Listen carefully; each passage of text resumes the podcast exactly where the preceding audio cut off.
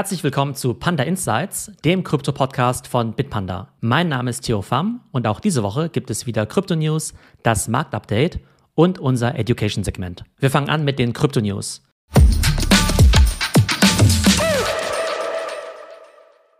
Und diese Woche wollen wir euch den Shooting Star unter den Kryptowährungen vorstellen, nämlich Aptos.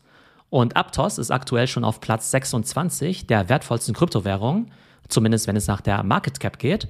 Und der Kurs hat sich seit Jahresbeginn schon fast verfünffacht. Was also ist Aptos? Aptos ist eine Layer 1 Proof of Stake Blockchain, die eine Alternative zu Ethereum darstellen soll. Ähnlich wie bei Ethereum gibt es hier also Smart Contracts und Decentralized Apps, nur dass Aptos eben verspricht, deutlich schneller, kostengünstiger und effizienter zu sein und eben auch viel mehr Transaktionen prozessieren zu können. Wenn euch das Ganze jetzt irgendwie bekannt vorkommt, dann habt ihr natürlich vollkommen recht, denn auch Solana möchte ja eine bessere und schnellere Alternative zu Ethereum sein von daher ist Aptos auf jeden Fall auch ein Konkurrent zu Solana. Das Team hinter Aptos hat einiges an Erfahrung, denn die waren mal Teil des Blockchain-Teams bei Meta und haben dort an einigen Projekten gearbeitet. Und genügend Kapital haben sie auch, denn sie haben 350 Millionen an Venture Capital eingesammelt, unter anderem von bekannten Investoren wie Andreessen Horowitz. Bei diesen sogenannten Ethereum-Killern sollte man aber immer genau hingucken.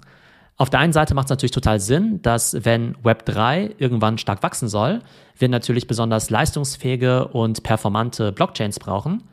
Auf der anderen Seite nutzt natürlich die beste Technik nichts, wenn es keine richtigen Use Cases gibt und eben nicht genug Anwender. Und von daher ist es natürlich total verständlich, dass man am Anfang erstmal total euphorisch ist bei Aptos oder auch damals bei Solana. Aber es ist eben total wichtig, weiter zu verfolgen, ob sich da ein richtiges Ökosystem aufbaut, ob es wirklich gute Applikationen gibt und natürlich auch, ob die User auch auf diese neue Plattform aufspringen. Aber zumindest kurstechnisch läuft es bei Aptos im Augenblick ziemlich gut. In unserer zweiten News Story geht es um Amazon und offenbar möchte jetzt Amazon auch in den Bereich NFTs einsteigen. Und das ist ja zunächst mal ein bisschen verwunderlich, da ja der NFT-Markt im Augenblick so ein bisschen schleppend läuft. Aber Amazon möchte natürlich jetzt nicht NFTs benutzen, um irgendwelche JPEGs zu verkaufen, sondern die möchten natürlich NFTs als eine sinnvolle Technologie in ihr bestehendes Business einbinden. Und das könnte eben zum Beispiel bedeuten, NFTs mit physischen Produkten zu koppeln. Und gerade bei hochpreisigen Produkten können NFTs natürlich auch dabei helfen, die Güter zu authentifizieren und zu verifizieren. Weiterhin könnte Amazon seine besten Kunden mit kostenlosen Token belohnen oder zum Beispiel auch, wenn sie Reviews schreiben, ne, kriegen sie halt ein paar Token. Und diese Token können sie wiederum gegen andere Rewards eben eintauschen. Das heißt, Token als eine Art Belohnung oder Incentivierung. Und so ähnlich haben wir es ja auch schon bei Starbucks vor ein paar Wochen besprochen. Und ein weiterer Use Case für Token wären zum Beispiel auch Blockchain-basierte Web3-Games. Es wird spannend sein zu sehen, ob und wie sich jetzt diese NFT-Initiative von Amazon durchsetzt.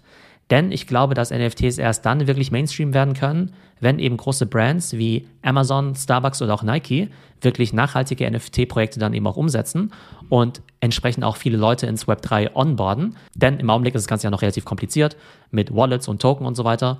Und ich glaube, erst wenn die User Experience genauso einfach ist wie heute bei Amazon oder wie eben sich einen Kaffee bei Starbucks zu kaufen, erst dann können eben NFTs und das Web3 wirklich mainstreamfähig werden. Kommen wir zu unserer dritten Story. Und zwar hat gestern die US-Notenbank eine weitere Erhöhung des Leitzinses bekannt gegeben. Und die ist mit nur 0,25 Prozent deutlich niedriger ausgefallen als erwartet. Wir erinnern uns, die US-Zentralbank hat alleine letztes Jahr siebenmal die Zinsen erhöht, um gegen die steigende Inflation anzukämpfen. Und diese Zinserhöhungen, die waren eben auch mit ein Grund dafür, warum die Kryptokurse im letzten Jahr so stark gesunken sind. Denn bei hohen Zinsen werden konservative Investments relativ attraktiver im Vergleich zu eher riskanten Assets wie Krypto. Die Fed sieht aktuell eine sich abschwächende Inflation und hat dementsprechend die Zinsen nur sehr leicht angehoben. Und das sollten auch gute Nachrichten für Kryptoanleger sein. Wir machen weiter mit dem Marktupdate.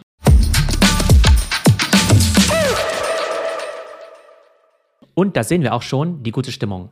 Der Fear und Greed Index steht aktuell bei 60 und das ist jetzt sogar schon im grünen Greed-Bereich. Letzte Woche stand er noch bei 54 und vor einem Monat sogar nur bei 26. Man sieht also eindeutig, dass das Sentiment am Markt wieder recht positiv ist. Auch Bitcoin und Ethereum können davon profitieren und sind beide 2% im Plus im Vergleich zur Vorwoche. Seit Jahresbeginn ist Bitcoin 44% im Plus und Ethereum 39% im Plus. Wer sind die Gewinner der Woche? Polygon ist 22% im Plus und seit Jahresbeginn sogar 62 Prozent. Avalanche ist 19 Prozent im Plus und Litecoin 11 Prozent. Wer sind die Verlierer der Woche? Aptos hat leicht nachgegeben mit minus 3 Prozent. Apecoin liegt bei minus 1,5 Prozent und Ripple bei minus 1 Prozent.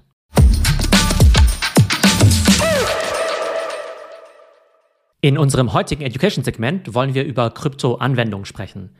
Denn ein Investment in Kryptowährungen wird natürlich nur dann langfristig profitabel sein, wenn sich auch die entsprechenden Use Cases durchsetzen. Heute wollen wir fünf Krypto-Assets und ihre jeweiligen Use Cases unter die Lupe nehmen. Und zwar schauen wir uns Bitcoin an, Ethereum, IOTA, Asset-Backed Tokens und eben auch Stablecoins. Wir fangen an mit Bitcoin.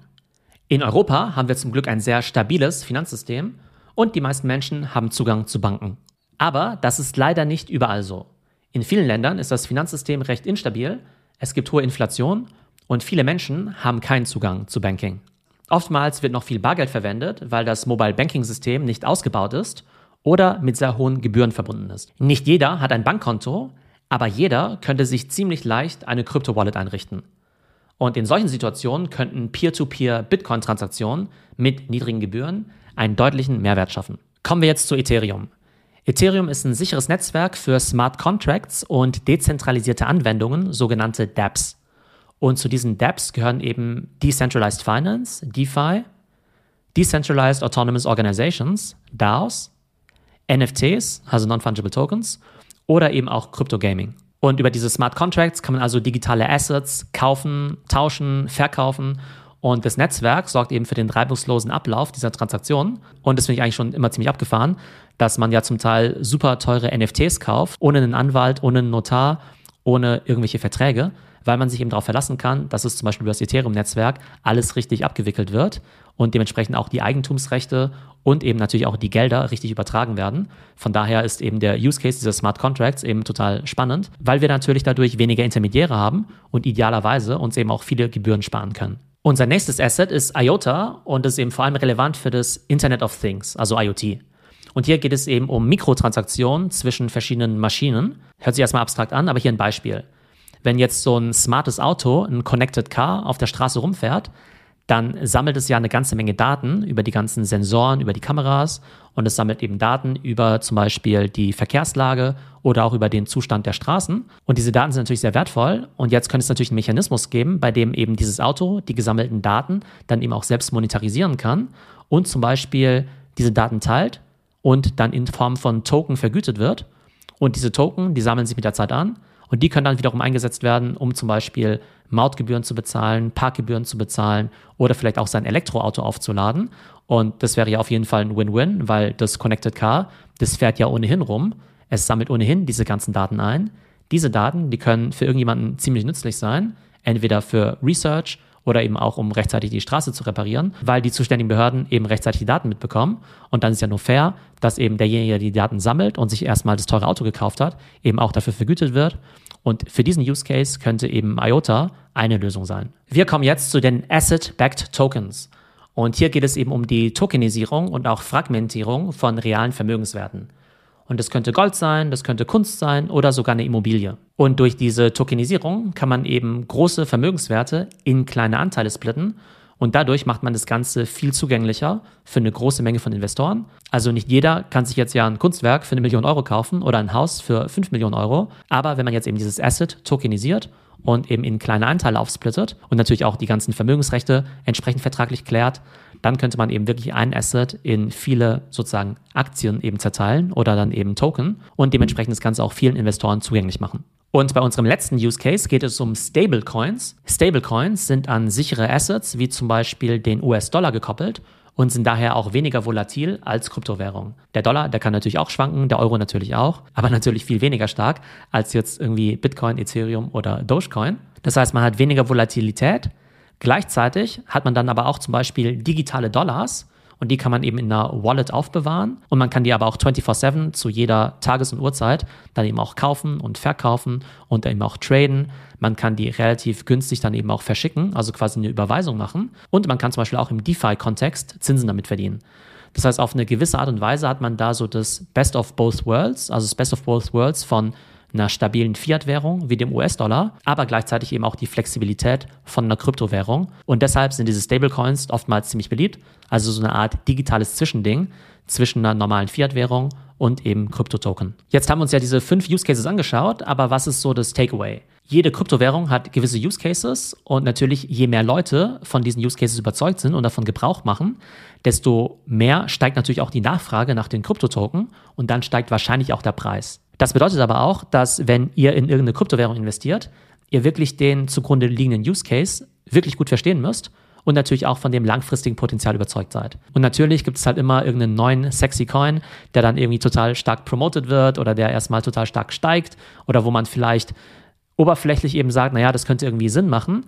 Aber es macht natürlich Sinn, da sein Research zu machen, denn wenn ihr jetzt Hunderte oder Tausende Euro in irgendeinen Coin investiert, dann solltet ihr natürlich auch wissen, wofür die dahinterliegende Blockchain wirklich verwendet wird und ob ihr eben auch glaubt, dass es langfristig ein großes Potenzial hat. So, das war unsere heutige Folge von Panda Insights. In den News haben wir über Aptos, die NFT-Pläne von Amazon und die Zinsentscheidung der Fed gesprochen. Beim Marktupdate waren Polygon und Avalanche die großen Gewinner. Und im Education-Segment haben wir uns die fünf wichtigsten Use Cases von Kryptoassets angeschaut. Ich hoffe, euch hat die Folge gefallen und würde mich natürlich total freuen, wenn ihr den YouTube-Channel abonniert, den Podcast positiv bewertet und auch mit euren Freunden teilt. Und ich hoffe, es geht euch gut und bis zum nächsten Mal bei Panda Insights. Ich hoffe, euch hat die Folge gefallen und würde mich natürlich total freuen, wenn ihr den YouTube-Channel abonniert, den Podcast positiv bewertet und auch mit euren Freunden teilt. Und ich hoffe, es geht euch gut und bis zum nächsten Mal bei Panda Insights. Und ganz wichtig noch unser Disclaimer. Die vergangenen Wertentwicklungen geben keinen Hinweis auf zukünftige Ergebnisse und die Inhalte des Podcasts stellen weder eine Anlageberatung noch ein Angebot oder eine Aufforderung zum Kauf von digitalen Assets dar. Investieren birgt Risiken. Vor dem Abschluss einer Transaktion sollten stets eigene Recherchen durchgeführt werden. Bitpanda Stocks ermöglicht das Investieren in Teilaktien. Teilaktien werden in Europa über einen Derivatsvertrag ermöglicht, der die zugrunde liegenden Aktien oder ETFs abbildet. Weitere Informationen sind im Prospekt und den Prips Kits auf bitpanda.com abrufbar. Für weitere Informationen zu den Bitpanda Kryptoindizes sowie einer detaillierten Beschreibung des Produkts, dem Emittenten und den Risiken kannst du den Prospekt auf bitpanda.com runterladen, lesen und analysieren.